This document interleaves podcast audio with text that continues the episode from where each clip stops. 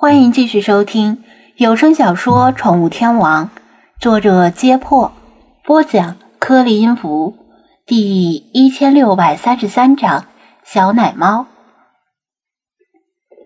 第二天早上，打开卷帘门的张子安意外的在门口看到了一位不速之客。喵！一个小家伙蜷缩在一个鞋盒的角落里，不安的打量着他。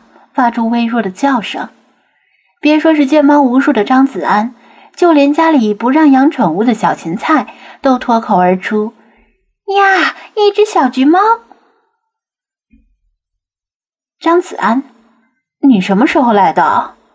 他这话当然不是问橘猫，而是问小芹菜：“早上好呀，店长哥哥，好久不见，我刚来的。”看你蹲在地上，我以为你也像我们班男生那样用树枝在戳蚂蚁，就蹲下来看了。小芹菜穿着短袖衬衫和牛仔短裤，蹲在他旁边，跟着他一起盯着小橘猫打量。张子安，啊，我早就过了拿树枝戳蚂蚁的年纪了，好吧？话说回来。鞋盒里的橘猫看上去也就一两周大，可能刚睁开眼睛，弱小、可怜又无助。为了躲避初升的朝阳，而躺在鞋盒里的阴凉处，奶声奶气的不停喵喵叫。就算张子安不是福尔摩斯，看这个样子也能够立刻猜出来，这只橘猫的主人出于未知的原因不打算养它了，但又不忍心它自生自灭。于是出于好心，把它放进鞋盒里，丢到宠物店门口。无论是宠物店店主收养了它，还是来宠物店买猫的顾客收养了它，都能令自己免于良心的谴责，可以理直气壮地拥抱新生活。说白了，就是某种道德绑架。这就跟把生病的宠物遗弃在宠物诊所里一样，都是很令人无语的事。能做出这种事的人，在平时的生活和工作中，估计也是习惯于遇到困难就把困难推给别人解决的人。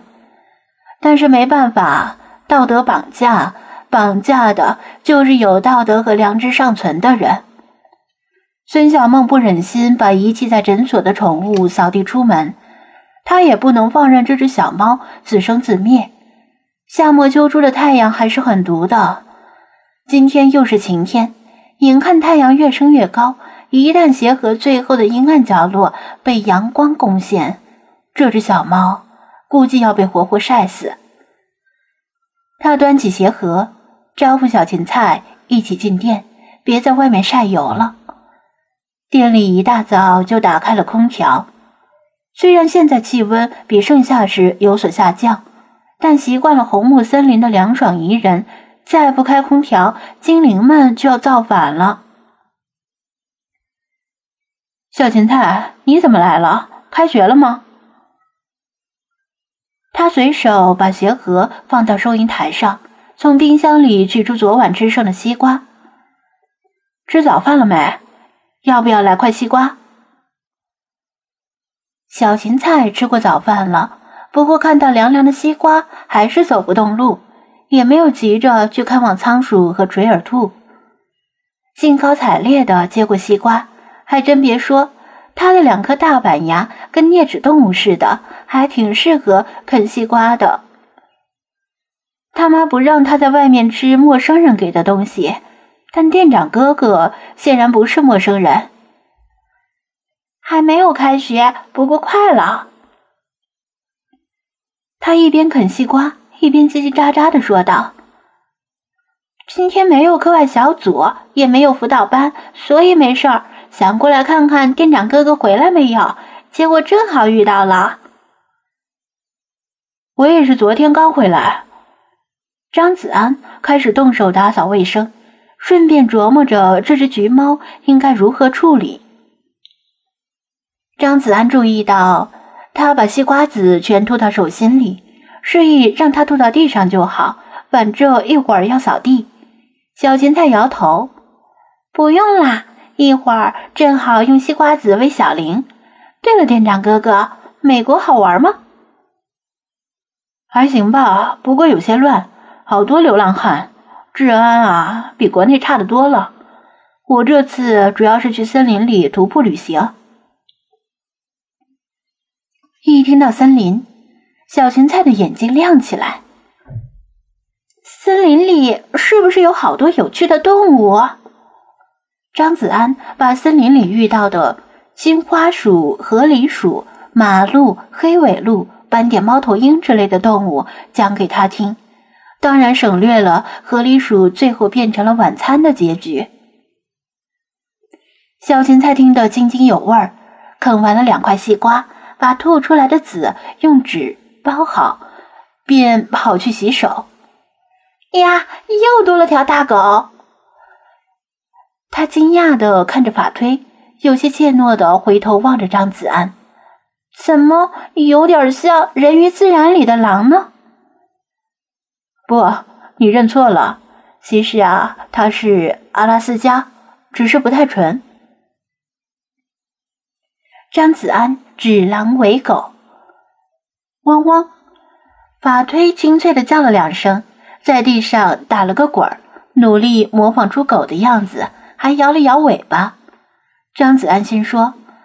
还好没说他是哈士奇，否则哈士奇的二进还真不容易模仿出来。小芹菜眨眨眼睛，信以为真的说道：“我妈妈给我讲的故事里说，狗会摇尾巴，而狼不会。它会摇尾巴，果然是狗呀。”他本来就对张子安的宠物知识信服有加。在和妈妈讲的故事互相印证，马上就不害怕了。不论他妈是从哪里得来的这个知识，这都是以讹传讹的错误知识。狼一样会摇尾巴，但张子安此时不变成心，只能将错就错。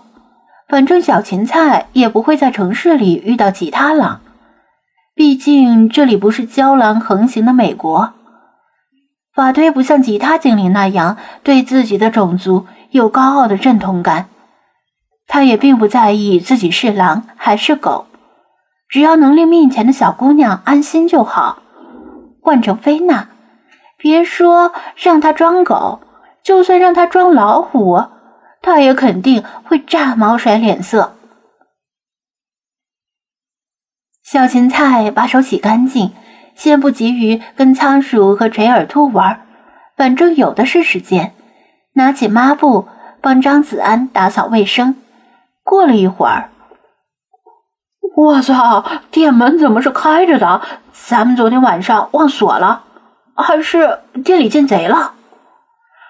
昨晚谁最后一个走的？我忘了，我也忘了。怎么办？要不要报警？门外传来两道傻气的男声：“张子安，别坐在门口给我丢人了！谁家的贼来宠物店偷东西？赶紧滚进来干活！”门外的王乾和李坤对视一眼，吐了吐舌头，然后嬉皮笑脸的推门而入。师尊，您这么说，弟子就不服了。以前的猫神雕像不就被偷过？毛贼多了，总有不开眼的。一段时间不见，这两个臭小子似乎被晒黑了不少，看来没少驾驶着冲锋艇出海玩。他们看到吃剩的西瓜皮，料想自己买的西瓜被张子安收割了胜利的果实，不禁发出一声惨叫。